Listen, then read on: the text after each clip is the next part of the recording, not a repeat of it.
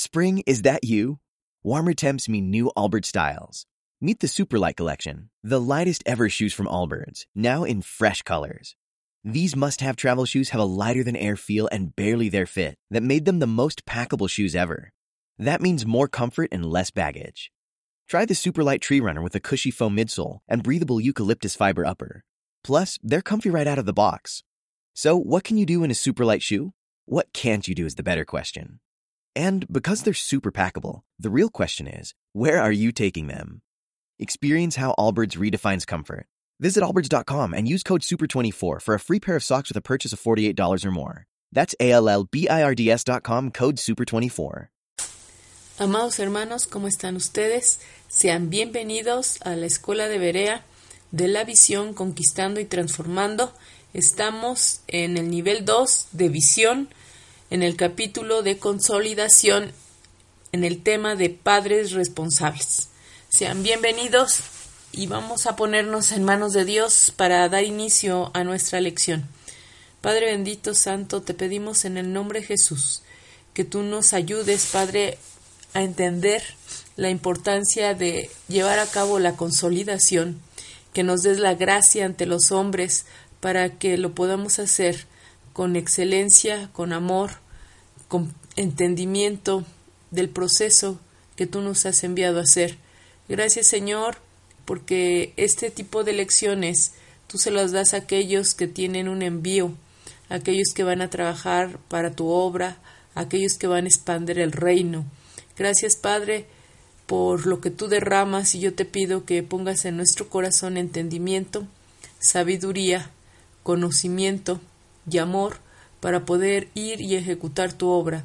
Padre bendito, aquí estamos, Señor, somos saetas en tus manos. Somos esas armas de guerra para las cuales vas a derribar, vas a arrancar, vas a destruir, pero también somos esas manos con las cuales vas a construir Vas a construir, Señor, tu reino. Nosotros somos, Señor, en tus manos, lo que barro, lo que tú quieras que seamos, Padre.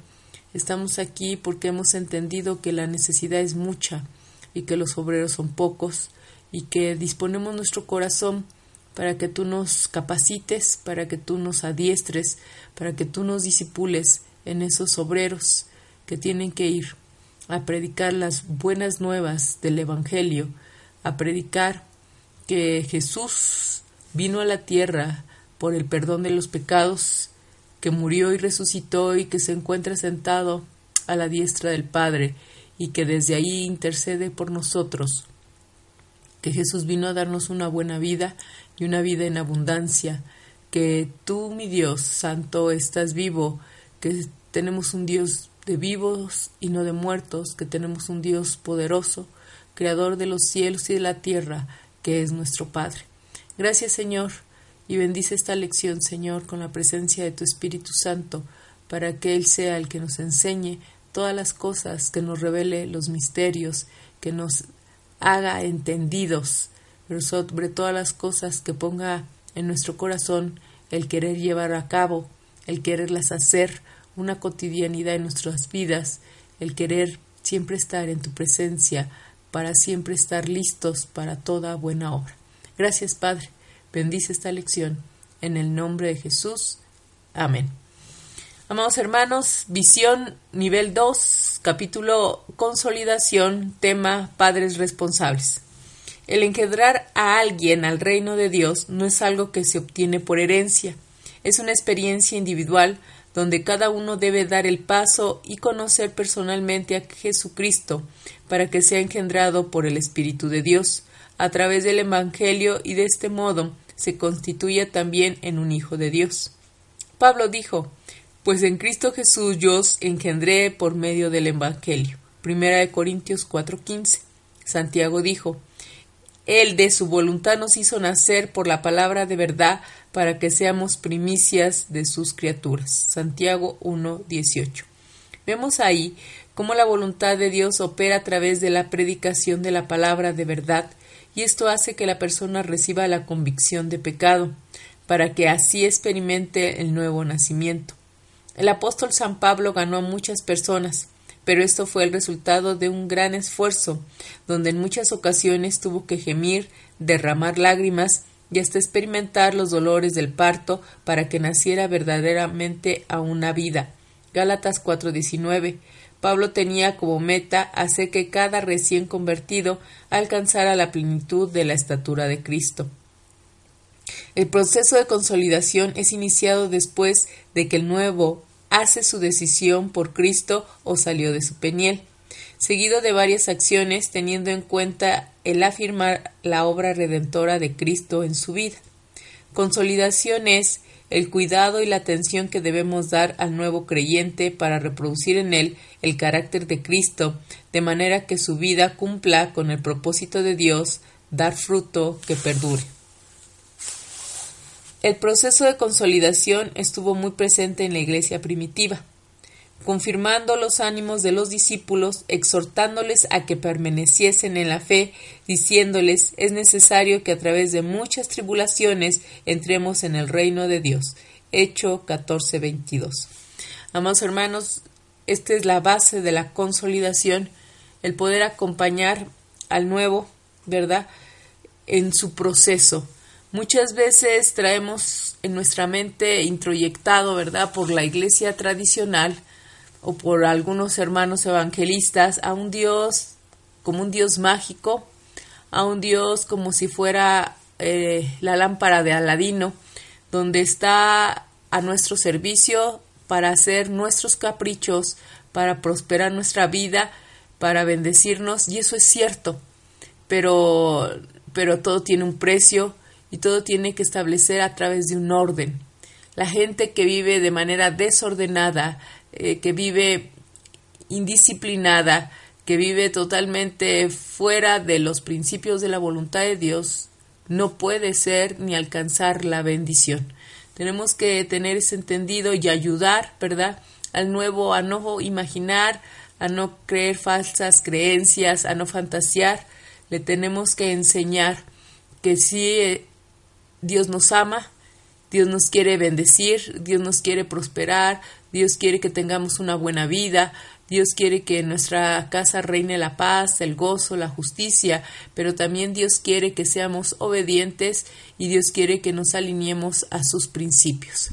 Y ese, ese ordenamiento, amados hermanos, es cuando todos, todos eh, sufrimos un poco, eh, pataleamos, nos emberrinchamos y nos queremos ir, porque nos cuesta trabajo entender a Dios.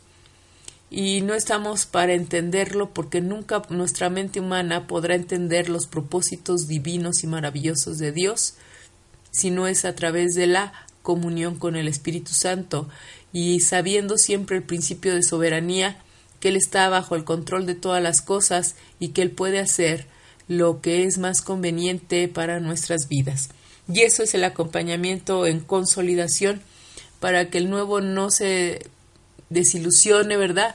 Para que el nuevo insista, para que el nuevo entienda que está en una guerra espiritual por su vida, para que el nuevo entienda que no debe de confiarse, que día a día se tiene que preparar porque enfrenta una lucha con Satanás y sus demonios. Y nosotros, amados hermanos, por la gracia, ¿verdad? Y el amor de Dios hacia la humanidad, estamos para eso. Eso es parte del servicio aquellos que Dios ha puesto en su corazón tener un Betel eh, o ser parte de la iglesia en el grupo de consolidación, tenemos que pedirle a Dios mucha gracia para no ser hostigosos, para no tener, em, más bien, perdón, saber leer el tiempo, ¿verdad? El tiempo en que uno puede ir a, su casa, hacerles una llamada, acercarse hablar, eh, em, exhortar, eh, motivar, el platicar con ellos y el tiempo en que uno debe permanecer alejados para que ellos vivan sus procesos y no parezcamos intrusos, eh, metiches, que estamos insistiendo y la gente termine yéndose no porque se dice no no porque no aguantó el proceso, sino porque ya no nos aguanta a nosotros. Entonces, amados hermanos, el que está en consolidación tiene que tener mucha prudencia, ser lleno de sabiduría y lleno de gracia para saber cuándo actuar, cuándo callar, cuándo visitar a la persona, cuándo dejarla caminar sola. Y bueno, eso es lo que se pide, amados hermanos, cuando uno va a consolidar, que para toda la vida, yo creo que para todas las esferas de la vida es necesaria la sabiduría, ¿verdad? El entendimiento y el discernimiento de los tiempos. Y pero el que está en consolidación necesita una doble porción de esto. Continuamos nuestra lectura. Inicio de la consolidación. Llevar el nuevo creyente para que viva por convicción cuidándolo para que no tenga lugar a desanimarse ni piense en volver atrás. El objetivo es formar el carácter de Jesús en el nuevo discípulo, afirmándolo en la fe y echando cimientos firmes para su pleno desarrollo como líder fructífero que también tendrá que reproducirse. ¿Cuánto cuesta consolidar? Consolidar es una entrega total en la formación del nuevo, donde demandará de nuestra parte amor, dedicación, esfuerzo y trabajo. Pero sabemos que todo esto tiene su recompensa y cuando veamos el desarrollo de ellos podremos decir valió la pena. Debemos tener presente que el Señor Jesús nos mandó a ser discípulos y la consolidación es la base fundamental para lograrlo. Un ejemplo de lo que la consolidación representa es es encontrado en Colosenses 1.28, quien anunciamos amonestando a todo hombre en toda sabiduría a fin de presentar perfecto en Cristo Jesús a todo hombre, para lo cual trabajo luchando según la potencia de Él, la cual es poderosa en mí. Vamos hermanos, esto es cierto, eh, la consolidación requiere de nosotros mucho amor, dedicación, esfuerzo y trabajo, pero como todo, nada cae, ¿verdad?, a la tierra sin que tenga su propio fruto, sus propias consecuencias. Y nosotros cuando hacemos esta labor hermosa de parte de Dios o para Dios, tú estás sembrando el camino de la bendición, el camino de la prosperidad pero que te va a llevar a la abundancia, porque todo aquel que trabaja para la obra de Dios es gente de pacto, es gente que ha entendido, ¿verdad?, el amor al servicio, ha entendido su propósito para esta vida, tiene el carácter ya de Cristo, porque no puede aislarse a tener una vida natural, él con su familia, yendo a la iglesia y, viviendo en en lo, en lo privado, por decirlo así, sino que ya tiene este amor para salir y extender el reino. Y ese tipo de trabajo, si bien es cierto, es muy sufrido, si bien es cierto, a veces es frustrante, si bien es cierto, a veces es doloroso, pero también es recompensado de parte de Dios con algo especial, porque el trabajo que tú haces es especial para el reino y entonces tu salario tiene que ser especial. Entonces, amados hermanos, nunca aquel que está en posición de ser un consolidador, nunca desista, siempre como Pablo queriendo entregar buenas cuentas, presentar perfecto en Cristo Jesús a todo aquel que le ha sido entregado para que sea llevado, para que sea enseñado y para que sea discipulado en el nombre de Jesús. Continuemos la lectura, dice, ¿cuánto ¿cuándo comienza el proceso de consolidación. Cuando termina el perdón, cuando comienza el proceso de consolidación, cuando termina el de evangelización en una persona o cuando toma la decisión de entregar su vida a Jesús.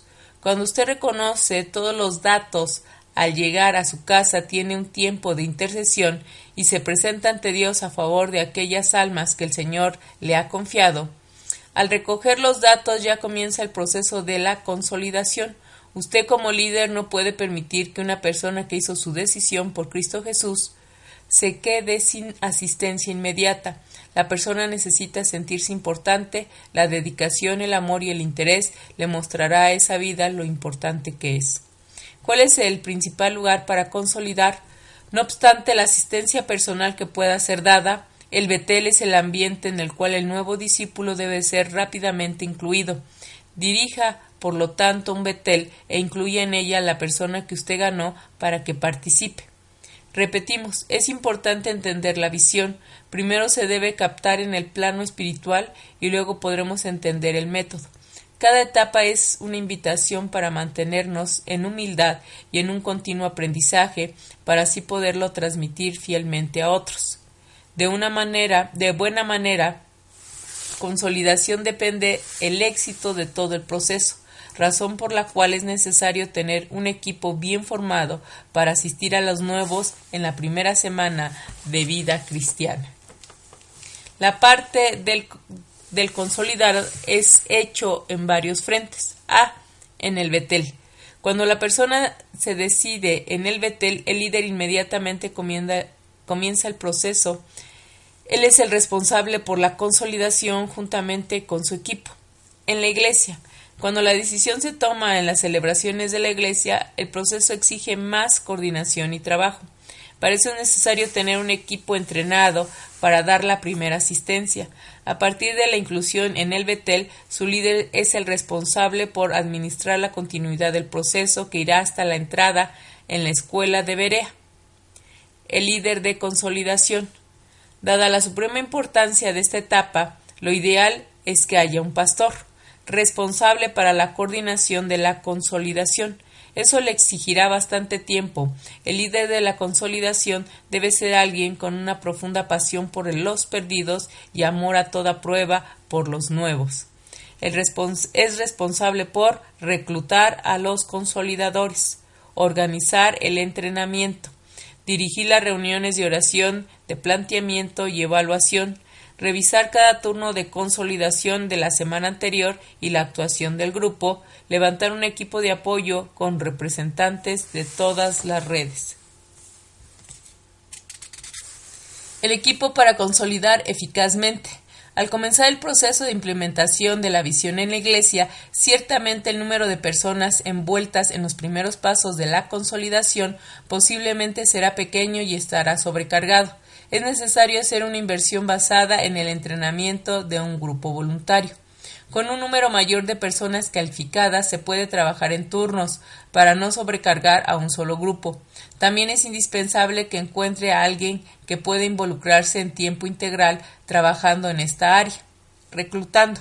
Convoque los líderes de un Betel o célula para un entrenamiento intensivo de consolidación, mostrándoles el primer el privilegio de ser hecho lo que, lo que los que dan a luz a los nuevos que están naciendo en el reino de Dios. Entrenando. Hago un seminario usando el libro Consolidación, una herramienta eficaz para formar discípulos. Puede ser hecho durante el viernes por la noche y el día sábado. Formando turnos. De acuerdo con el número, divídalos en turnos. Sueña llegar a tener 12 turnos de consolidadores uno para cada mes del año, como ocurría con los turnos de los sacerdotes en el templo o con los intendentes de Salomón. Delegando responsabilidades. Comuníquese que serán responsables por consolidar primeros pasos a los nuevos de todos los servicios realizados en la Iglesia, hasta entregarlos a los padres espirituales, los cuales le darán continuidad al discipulado. Hasta ese instante son responsables por usar las cuatro herramientas de la consolidación contacto personal, visita telefónica, visita personal, ubicación en un Betel. Como ya vimos, el trabajo del equipo de consolidación se inicia en el momento del llamado hasta la ubicación en un Betel. Para ello debe definir los integrantes, alistar a los integrantes del turno responsable para ese mes, Repasar, repasar con el grupo los principios de la consolidación. Orar, establecer un tiempo semanal de oración de dos horas como mínimo en el cual el grupo reunido guerreará, ayunará y orará por las conversiones en cada servicio y la consolidación de los nuevos. 4. Definir las tareas. Sobre la coordinación del líder, las fichas de los nuevos serán distribuidas entre los integrantes. Cada uno asume la responsabilidad de estar listo en el momento del llamado pasando al frente para asistir al nuevo, acompañarlo a la sala de consolidación de acuerdo con las normas, hacerle una llamada telefónica a cada uno de los que fueron confiados en las próximas 48 horas, visitar al nuevo en casa durante esa semana sin, importar dónde viva, asegurarse de que el nuevo fue ubicado en uno de los beteles o células y está bajo el cuidado de un líder. Los nuevos podrán ser absorbidos por los beteles de los propios consolidadores de turno, según sea conveniente, considerando la cuestión de la distancia. La consolidación se debe manifestar en una vida transformada, capaz de reproducirse en otros. La base de la consolidación es el amor y la compasión por las almas. Algo para pensar. Supongamos que tú eres un excelente pescador y te encontrarás a la orilla del mar pescando, experimentando la satisfacción de cómo los peces muerden el anzuelo que tú les pones y se acercan a ti un par de hombres con hambre. ¿Qué harías? ¿Les darías un pescado o los enseñarías a pescar? Si les das un pescado y los dejas ir, seguirán siendo unos inútiles pero si les das de comer y los enseñas a pescar, harás una obra que quedará marcada en la vida de aquellos hombres. Eso es un discípulo efectivo. Factores indispensables para los que trabajan en la consolidación. Hay tres puntos muy importantes que tenemos que entender que tener en mente como discípulos para crecer en Cristo.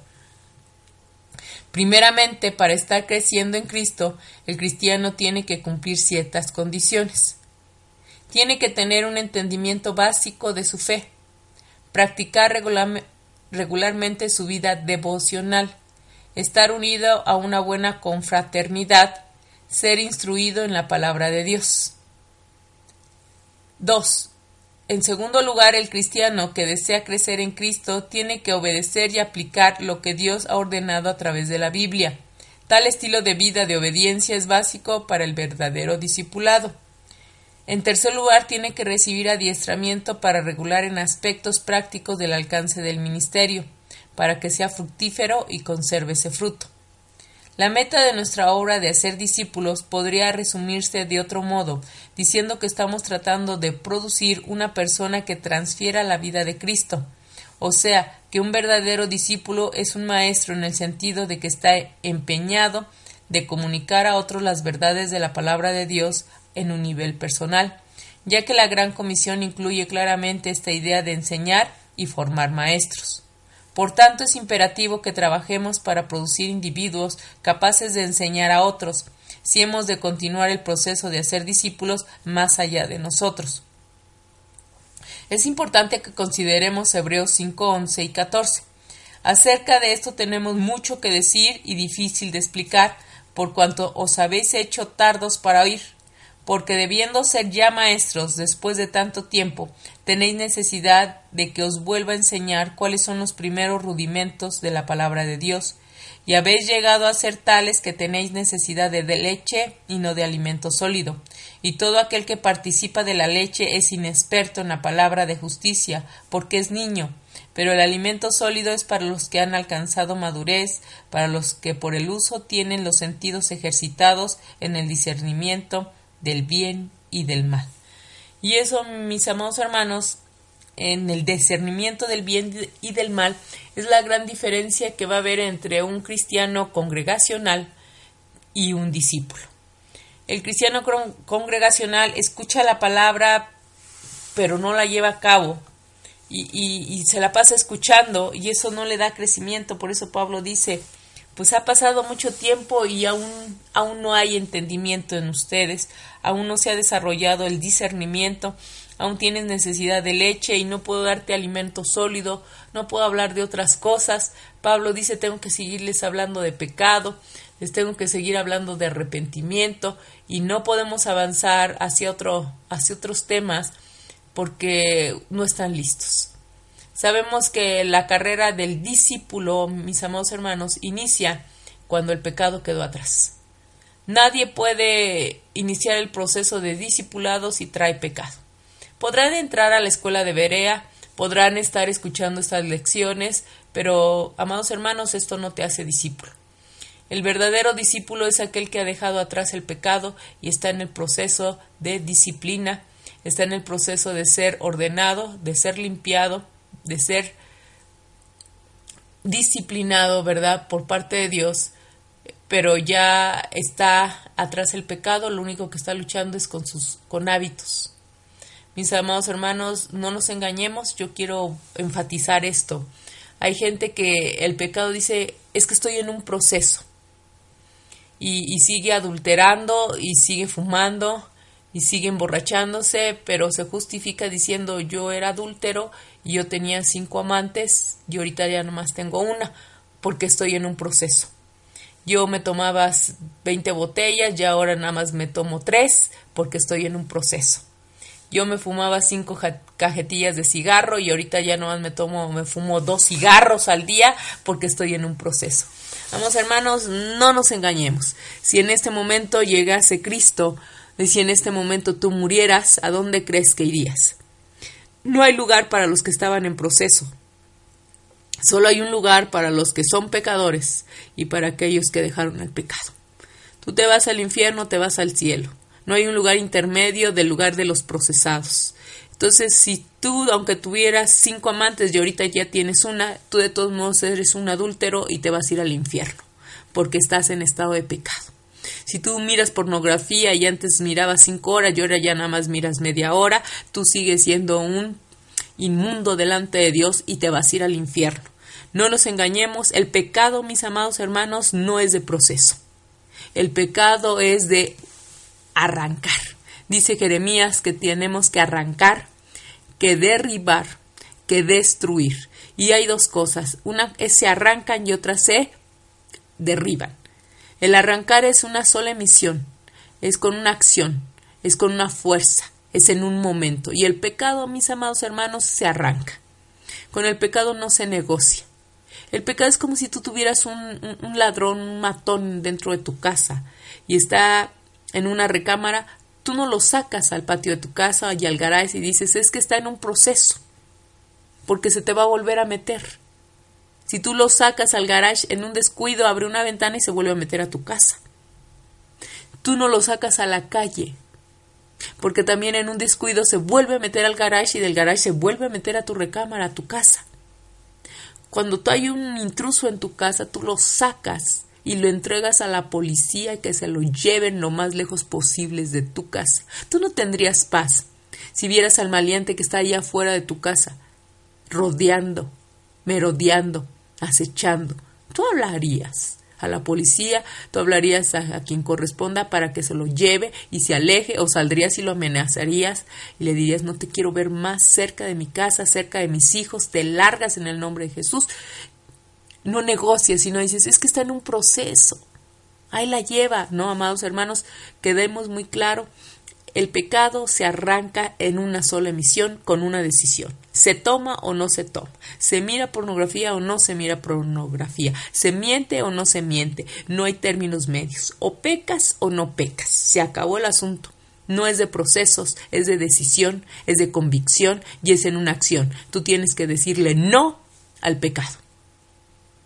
Lo que sí viene siendo, mis amados, amados hermanos, es el proceso del discipulado porque en el discipulado tú vas a ser limpiado. Y eso sí es un proceso. En el discipulado se te quitan los malos hábitos como la impuntualidad, llegar tarde. Si, la, si el servicio ¿verdad? empieza a las 11, tú llegas once y media, 12. Si la oración empieza a las 5, tú llegas a las cinco y media, 6. Eso es parte del discipulado. El discipulado está para disciplinar. Y la disciplina trabaja en tres áreas, trabaja en el orden, trabaja en la limpieza y trabaja en la puntualidad. En la, miren, en el orden, ya lo hemos comentado, el orden de establecer las cosas conforme al principio de Dios. Nuestra vida se tiene que ordenar a los estatutos, a los principios que Dios tiene establecidos en su palabra. La limpieza es precisamente ir, ir quitando, ¿verdad? Ir derribando todos esos argumentos, todas esas creencias, todas esas tradiciones, todos esos pensamientos que, que nos hacen em, justificarnos para ser negligentes y perezosos de llevar a cabo la palabra. Entonces se va limpiando nuestra mente, se va renovando nuestros pensamientos. Hay un proceso de limpieza para que nazca el nuevo hombre y muera el viejo hombre. Eso es a través de la limpieza, ¿verdad?, de la palabra de Dios. de que la escuchemos, de que nos alimentemos, de que la llevemos por obra, porque nosotros hay santidad. Y por último está la puntualidad. No solo se trata de llegar temprano, se trata de ser puntuales al hablar, dejar de ya de, de maldecir a la gente aún con chistes, de maldecir a la gente haciendo bromas pesadas, ser muy puntuales, muy precisos para hablar, en el entendido que cada que nuestra boca habla debe de hablar establecimiento de reino, debe de hablar bendición, porque daremos cuenta de toda palabra ociosa que salga de nuestra boca. Entonces, amados hermanos, eso es proceso. El proceso está en el discipulado. Y entonces a eso hemos sido llamados. Y los que ahorita, de verdad, mis amados hermanos, en este, en este nivel, yo debo de estarle hablando a gente precisamente que trae santidad porque está en un proceso de ser capacitado para hacer cosas extraordinarias en el nombre de Jesús, para ser un verdadero discípulo, para traer las señales del discípulo. Miren, amados hermanos, vamos a ir a Hechos 8. Y aquí en Hechos 8 vamos a encontrar que Esteban acaba de ser muerto y que lo acaban de enterrar y que los discípulos ha empezado la persecución, ¿verdad? Bueno, ya está la persecución, por algo muere Esteban, y que la persecución sigue. Pero también ese se levanta un hombre, ¿verdad? Que es Felipe, y vamos a Hechos 5. Dice entonces Felipe, descendiendo a la ciudad de Samaria, les predicaba a Cristo. Y la gente unánime escuchaba atentamente las cosas que decía Felipe, oyendo y viendo las señales que hacía porque de muchos que tenía espíritus inmundos salían estos dando grandes voces y muchos paralíticos y cojos eran sanados, así que había gran gozo en aquella ciudad. Fíjense bien, Felipe es un discípulo, ¿verdad? Felipe es un discípulo que a pesar de que Esteban ha sido muerto, a pesar de que están siendo perseguidos, él entiende el envío de Dios y se pone a predicar. Pero los discípulos, aquí vamos a ver las características, ¿verdad? En Felipe, lo que es un discípulo. Un discípulo está encargado de qué? De predicar la palabra de Dios, de predicar el Evangelio. Pero también la predicación le siguen señales. ¿Qué señales hacía Felipe? Dice en el 7, salían los espíritus inmundos, sanaban los paralíticos, los cojos, y el gozo llegó a esa ciudad. Cuando tú estás haciendo realmente tu trabajo en santidad, mi amado hermano, como hombre tenemos errores, ¿verdad? Que tenemos que ser perfeccionados, pero la santidad y ser un verdadero discípulo te da esas señales que tú puedes hablar la palabra de Dios con autoridad, con poder, y que también Dios te respalda, porque la gente es liberada de, de espíritus de tormento, de espíritus de engaño, de espíritus de mentira, de espíritus de falsas creencias, de falsas doctrinas. A lo mejor no lo vemos mucho en lo natural, pero la gente cambia su semblante. Eh, el que estaba paralizado, ¿verdad?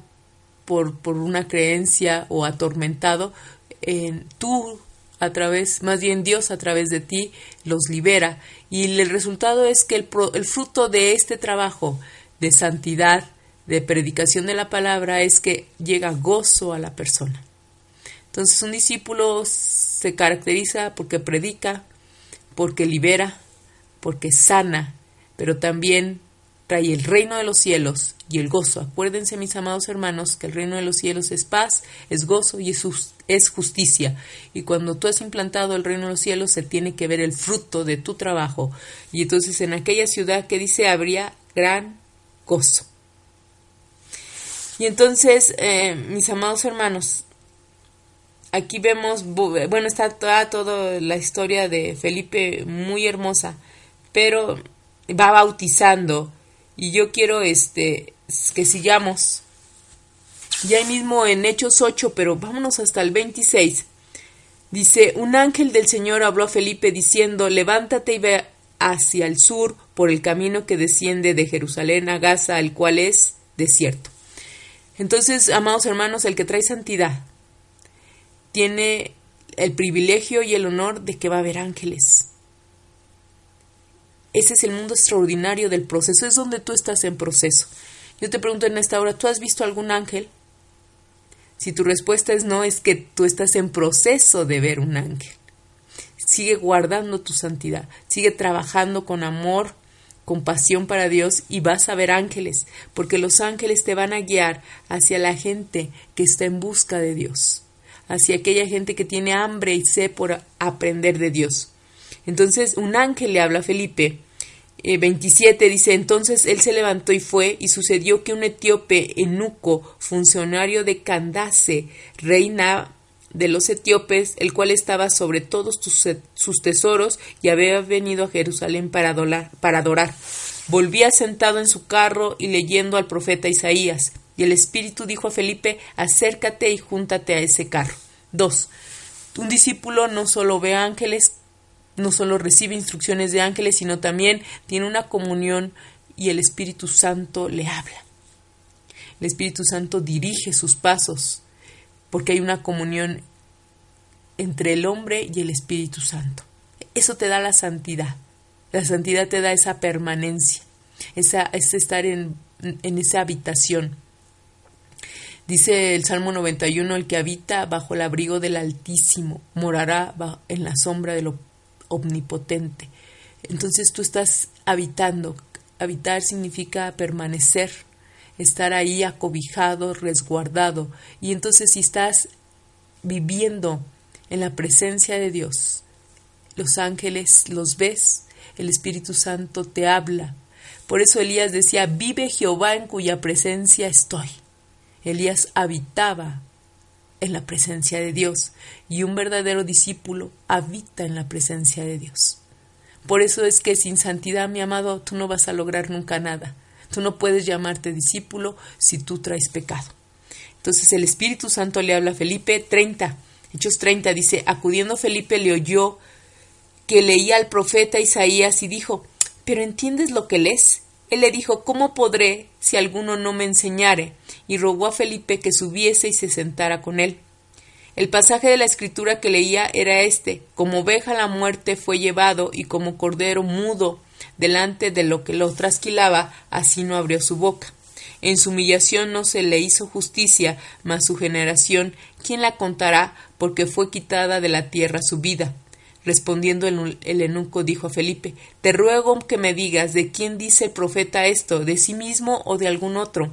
Entonces Felipe, abriendo su boca y comenzando desde esta escritura, le anunció el Evangelio de Jesús. Y yendo por el camino llegaron a cierta agua, y el eunuco, Aquí hay agua, ¿qué impide que yo sea bautizado? Felipe dijo, Si crees de todo corazón, bien puedes, y respondiendo dijo, Creo Jesucristo es el Hijo de Dios y mandó parar el carro y descendieron ambos al agua, Felipe y el eunuco, y le bautizó. Cuando subieron del agua, el Espíritu del Señor arrebató a Felipe, y el eunuco no le vio más, y siguió gozoso su camino. Pero Felipe se encontró en Azoto, y pasando anunciaba el Evangelio en todas las ciudades hasta que llegó a Cesarea. Y aquí hay dos cosas, amados hermanos. En el 39 dice, cuando subieron del agua, el Espíritu del Señor arrebató a Felipe. Entonces un discípulo vive cosas extraordinarias, sobrenaturales. No te tienes que morir para ser arrebatado. El Espíritu de Dios arrebata a Felipe y lo pone ahora en dónde? En Azoto. Se lo lleva a otra ciudad para que él siga el trabajo. Entonces el verdadero discípulo es guiado por el Espíritu Santo, es guiado por ángeles y, y es arrebatado por Dios para que lo ponga donde hay que necesidad mis amados hermanos, y la otra que entendemos aquí es que el eunuco tenía hambre de Dios. Iba leyendo la palabra y no la entendía. Iba a Jerusalén a adorar, pero aún no comprendía, pero quería saber. Cuando tú quieres saber, cuando tu corazón anhela la revelación de Dios, el entendimiento de Dios, Dios va a mandar a alguien que te enseñe. Dios a tu vida siempre va a mandar un Felipe o va a mandar al Espíritu Santo o va a mandar a un ángel, pero de que te va a mandar a que seas enseñado, a que seas discipulado, a que continúes creciendo en el entendimiento de los misterios de la palabra de Dios, lo va a hacer por cuanto tú dispusiste tu corazón. Entonces, mis amados hermanos, el que guarda la santidad entra a una puerta tiene el derecho de estar en el reino de los cielos vivo y en esta tierra. No tiene que morir, sino el cielo baja y las cosas sobrenaturales sobre tu vida se tienen que manifestar. Esas son las señales que tú tienes que luchar y ver que realmente seas discípulo. No es tanto escuchar esta prédica ni estar en la escuela de Berea lo que te hace discípulo, lo que te va a hacer discípulo, un discípulo verdadero, es aquella comunión con Dios, es tu santidad, es tu amor, tu pasión por la palabra de Dios, por aprender por hacer cada día mejor persona, mejor padre, mejor trabajador, mejor en lo que Dios te puso a hacer, siempre tratarlo de hacer con excelencia. Entonces ahí está el capítulo 8 de la vida, ¿verdad? tantito que nos muestra Dios de un hombre llamado Felipe que hace cosas importantísimas para que nosotros tengamos realmente, ¿verdad? Como decía Hebreos 5.14, ejercitados los sentidos del discernimiento del bien y el mal, y no seamos llevados como con, la corriente de cualquier doctrina o que el diablo nos embabuque y, no, y con cualquier mentira nos saque. Un verdadero discípulo conoce las escrituras, conoce la voluntad de Dios y, y es férreo, es un guerrero, porque el diablo no puede, porque en él hay fuerza, está la fuerza de la palabra incrustado, ¿verdad?, en el ADN, está en el tuétano de sus huesos, está bien cimentado en la roca que es Cristo. Y entonces, amados hermanos, un buen discípulo tiene una buena vida, porque así está escrito.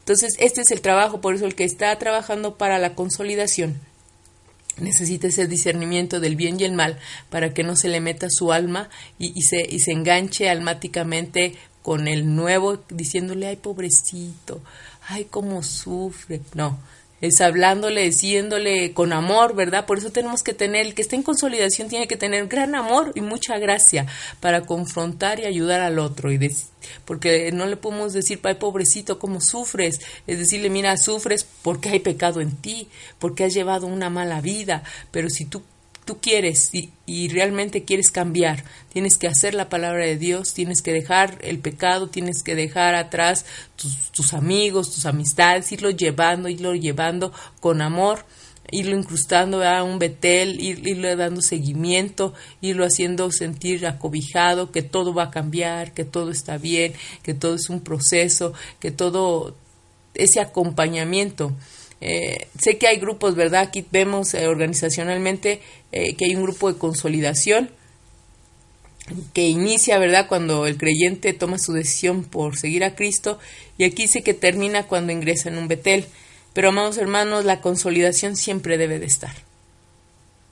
Siempre debe estar ahí en el Betel, es un trabajo de consolidación, un Betel es, es la base, ¿verdad? Nada más que ahí la consolidación ya la lleva el líder pero siempre debe de estar, nosotros siempre debemos de estar cuidando y vigilándonos unos a otros, porque a veces caemos, no importa cuántos años tengas, a veces que el ataque del enemigo es tan fuerte que te entró un dardazo que te, que te está simbrando o que sí te tambaleó. Y, y, ahí a lo mejor ya no es tanto la palabra consolidación como tal, pero sí es un acompañamiento de ir a, visitar al caído y no porque cayó en pecado, sino porque ha habido un ataque en su vida donde a lo mejor viene la desilusión, a lo mejor está deprimido, a lo mejor vivió la traición y está muy dolido. Ya la gente que está en santidad en un proceso, lo siguiente que tú vas a enfrentar es la traición y eso es muy doloroso, mis amados hermanos, y recuperarte de la traición es lleva tiempo, pero porque y sería más fácil si cuando tienes ese dolor en tu corazón porque te han traicionado, ya lo habíamos platicado en otro momento, que la traición se da porque tú confías en la persona y te la hacen por la espalda, alguien pudiera ir, abrazarte y ayudarte a sanar, sería más fácil recuperarte. Y eso es parte de la consolidación. Pero bueno, vamos a ajustarnos a la visión. Y la visión es, vuelvo a repetir, de acuerdo a nuestra visión, por la estructura que tenemos, la consolidación va, va a constar desde que la gente decide ir por Cristo hasta que tú lo pongas en un Betel. Eso es el trabajo del consolidador. Dos, Conociendo algunas definiciones de los siguientes términos que se usarán en este manual de consolidación. 1. Consolidación para el discipulado. Es la obra espiritual al de desarrollar la madurez espiritual y la reproductividad espiritual en la vida de un cristiano. Multiplicación es el adiestramiento para el discipulado de la tercera generación. Un multiplicador es un discípulo que está adiestrado, adiestrando a sus hijos espirituales para que se reproduzcan. ¿Cómo hallar hombres fieles? Una buena manera de comenzar nuestra discusión sobre el modo de reproducir nuestra vida en otros será el decir que no, que no todos están dispuestos a entrar en el adiestramiento para el discipulado. La formación de discípulos no es un proceso de una sola vía, sino más bien requiere la coparticipación entre el que hace el discipulado y éste para que resulte efectivo. No tendría ningún propósito el hallar y adiestrar alguno que no tenga la intención de reproducir tal adiestramiento en la vida de otros. La multiplicación jamás puede ocurrir sin que se manifieste tal reproducción. Un importante criterio para ser discípulos consiste en hallar hombres fieles que trabajen para trabajar con ellos. Examinemos según la Biblia en los siguientes versículos que amplían nuestra comprensión de la fidelidad. Es difícil hallar hombres fieles. Muchos hombres proclamaban cada uno su propia bondad, pero hombre de verdad, ¿quién lo hallará? Proverbios 26. La fidelidad equivale a la fructificación. Veamos la parábola de los talentos en Mateo 25. 25.14 dice, porque el reino de los cielos es como un hombre que yéndose lejos llamó a sus siervos y le entregó sus bienes. A uno dio cinco talentos, y a otro dos, y a otro uno, a cada uno conforme su capacidad, y luego se fue lejos. Y el que había recibido cinco talentos fue y negoció con ellos y ganó otros cinco talentos. Asimismo, el que había recibido dos ganó también otros dos. Pero el que había recibido uno fue y cavó en la tierra y escondió el dinero de su señor. Después de mucho tiempo vino el señor de aquellos siervos y arregló cuentas con ellos. Y llegando el que había recibido cinco talentos, trajo otros cinco talentos, diciendo Señor, cinco talentos me entregaste, aquí tienes, he ganado otros cinco talentos sobre ellos. Y su señor le dijo Bien, buen siervo y fiel, sobre poco has sido fiel, sobre mucho te pondré, entra en el gozo de tu señor.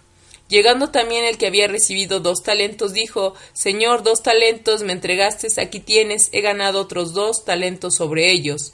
Su señor le dijo Bien servo fiel, sobre poco has sido fiel, sobre mucho te pondré, entra en el gozo de tu señor. Pero llegando también el que había recibido un talento, dijo Señor, te conocía que eres hombre duro, que ciegas donde no sembraste y recoges donde no esparciste, por lo cual tuve miedo, y fui y escondí tu talento en la tierra, aquí tienes lo que es tuyo. Respondiendo su señor le dijo, siervo malo y negligente, sabías que, que ciego donde no sembré y que recojo donde no esparcí, por tanto debías haber dado mi dinero a los banqueros y al venir yo hubiera recibido lo mío con intereses. Quitarle pues el talento y darlo al que tiene diez talentos, porque al que tiene le será dado y tendrá más, y al que no tiene aún lo que tiene le será quitado y al siervo inútil échale en las tinieblas de afuera, allí será el lloro y el crujir de dientes. Y bueno, amados hermanos, sabemos que esta parábola eh, tenemos que nosotros siempre estar dando qué? Fruto. La, Dios no nos mandó a Jesús para que la bendición que Jesús nos otorgó en la cruz la escondiésemos y nosotros por eso para eh, que la obra camine y que la obra se multiplique. Tenemos, se dice aquí, hallar hombres fieles. Eh, la fidelidad es buena, pero la fidelidad, amados hermanos, tiene que ir acompañada de la disponibilidad y la disposición de la persona. Hay gente que es fiel, pero no está disponible porque tiene compromisos, ¿verdad? tiene hijos, está todo de su trabajo, está inmerso en una guerra personal, luchando porque su esposo llegue, eh, luchando porque sus hijos dejen la droga, o sea, ya él está en ese momento, no tiene el tiempo, no tiene la madurez, está en un proceso difícil de su vida, entonces, pero es fiel, ahí está, ahí está, ahí está, está dispuesto, por eso asiste, cambia, ora, ayuna, pero no está disponible porque tiene que resolver, tiene que primero conquistar a su familia, tiene primero que ese asunto, la familia es base. lo primero que tenemos que hacer es tener la familia sólida, porque una familia con, que está sólida ya, que ya el diablo no la tiene atrapada, que el diablo ya no ejerce dominio sobre ella, entonces eso es un trampolín espectacular para poder trabajar ministerialmente implantando el reino de los cielos. No podemos querer implantar y no hemos resuelto la familia. Vamos hermanos, todos ahí es cuando entra que es un proceso. Tenemos primero que ganar la batalla de nuestra familia, conquistar nuestra familia para después ir a conquistar a la sociedad. Entonces, aunque sea fiel, no lo podemos mandar porque sí está dispuesto, pero no está disponible. Y puede ser que, como muchos jóvenes, amados hermanos, que son fieles, que están disponibles, pero no están dispuestos por su misma juventud, es gente que es irresponsable, es gente que pues trae otro, otros intereses, eh, su mente aún no, piensa en reino, entonces tienen ellos que primero resolver su propósito de vida, eh, tienen ellos que crecer, madurar, para entender que el llamado de Dios y la vida ministerial es más hermoso que lo que el mundo les puede ofrecer, que aunque es gente que no anda en pecado, pero sí tiene amigos, eh, quiere salir a pasear, quiere salir al cine, que, o sea, su tiempo lo tiene repartido en su vida social. Entonces por eso es que no está, no está dispuesto sí tiene, está disponible porque no tiene familia, no tiene hijos, no tiene esposo, no tiene trabajo, eh, tiene todo el tiempo del mundo, pero no está dispuesto a que su tiempo darlo a Dios. Él quiere su tiempo para vivir su vida. Y es respetable a mis amados hermanos porque son jóvenes. Y cualquiera es respetable, cualquiera. Amados hermanos, todo es un tiempo, todo es un proceso. Tenemos que llegar a la estatura de ser fieles, de ser gente dispuesta y de ser gente disponible y eso es un proceso. Es un proceso de, de, entendimiento, es un proceso, ya les decía, para el que no está disponible, pues tiene que conquistar y para el que no está dispuesto tiene que entender a lo que vino, el propósito, tener amor y pasión por Dios para poder dejar atrás su vida social y entre, eh, e invertir su tiempo en implantar el reino en la vida sobrenatural de Dios.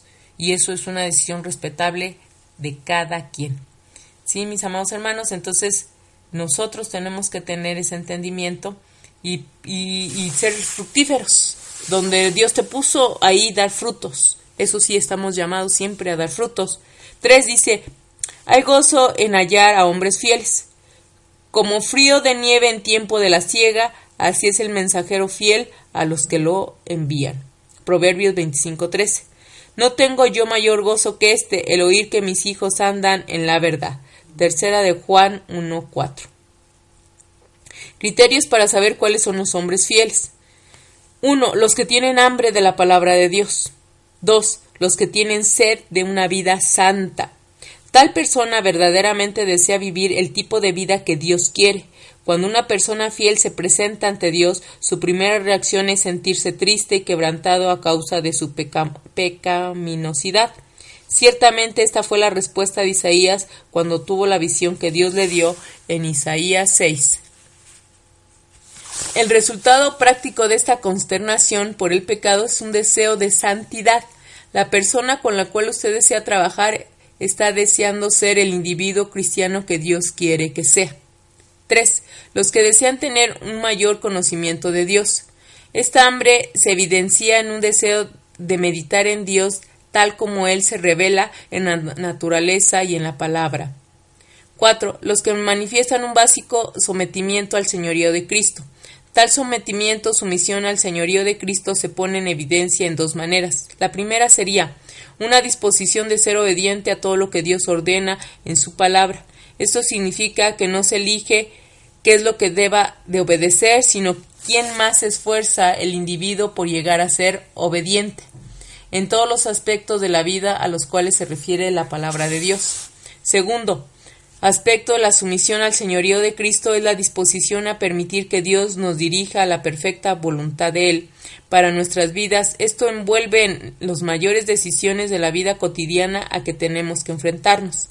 El cristiano con el cual usted está trabajando está dispuesto a hacer y ser lo que Dios quiere.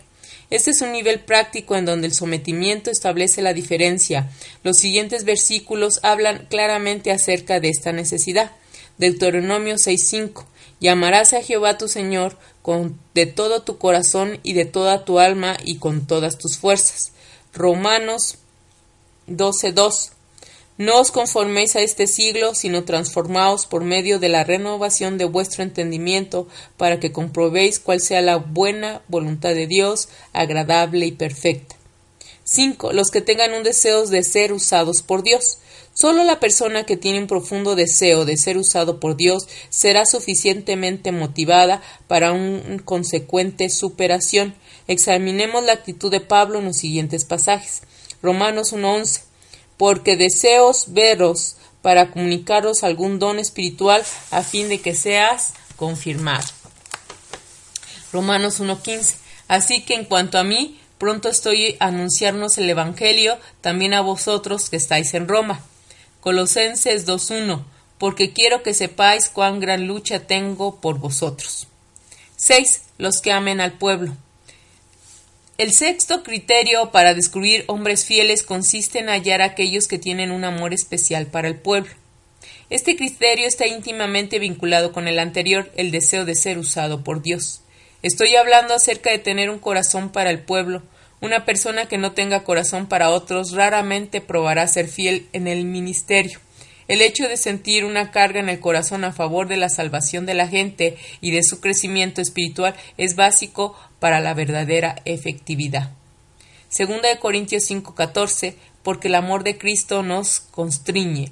Filipenses 1:8, porque Dios me es testigo de cómo os amo a todos vosotros con el entrañable amor de Jesucristo. Principios de la consolidación. Cuando Jesús llamó a algunos de sus apóstoles les dijo que los iba a ser pescadores de hombres. Uno de los métodos más usados para la pesca en Galilea es el siguiente. Se encuentran dos pescadores, cada uno a un extremo del otro. Después echan la red en medio de las dos barcas. Dentro de la red colocan pedazos de plomo con el fin de hundirla y cordeles en los extremos para poder tirarla cuando sea necesario. Luego, cuando ya está pesada, uno de los pescadores empieza a virar su barca para encontrarse con el otro. Es entonces cuando los hombres en tierra tiran de las cuerdas con gran fuerza y arrojan piedras para que los peces se asusten y no salgan. Cuando están cerca a la playa sostienen los extremos y alan a la orilla. Allí los peces son recogidos y clasificados según su clase. Esta manera de pescar muestra el valor del esfuerzo cooperativo. Unos reman, otros alan las cuerdas con fuerza y otros tiran piedras para que los peces se asusten y no salgan. Qué gran lección encierra este trabajo unido y en equipo. Consolidar almas no es un trabajo solo del pastor, es de todos nosotros como iglesia. El éxito depende no de un hombre, sino de todo un equipo. Para lograr lo anterior debemos volver a las escrituras. En ella encontraremos los principios bíblicos que rigieron la consolidación en la época apostólica, con excelentes resultados los mismos que podemos obtener hoy. El libro de Hechos capítulo 2 nos narra el primer sermón de Pedro a una multitud y los pasos seguidos por los apóstoles para mantener el fruto. Esto nos servirá para el proceso de consolidación. Cinco pasos para consolidar. Verificar la entrega. Según Hechos 2.41, los que recibieron la palabra fueron bautizados. En esa época se comprobaba la entrega genuina de una persona por medio de su arrepentimiento, al confesar sus pecados y al bajar a las aguas a través del bautismo. 2. Adoctrinar a los nuevos creyentes. Hechos 2.42. Vemos cómo perseveraban en la doctrina de los apóstoles, enseñando a sus discípulos de manera persistente. Cada día los reunía el, templo, el don de les exponían la doctrina de Cristo, era tal su influencia que dice la palabra, tenían el favor del pueblo. Esto demuestra cómo vivían a la altura de lo aprendido. 3. Compañerismo. El verso 42 dice, perseveraban en la comunión unos con otros.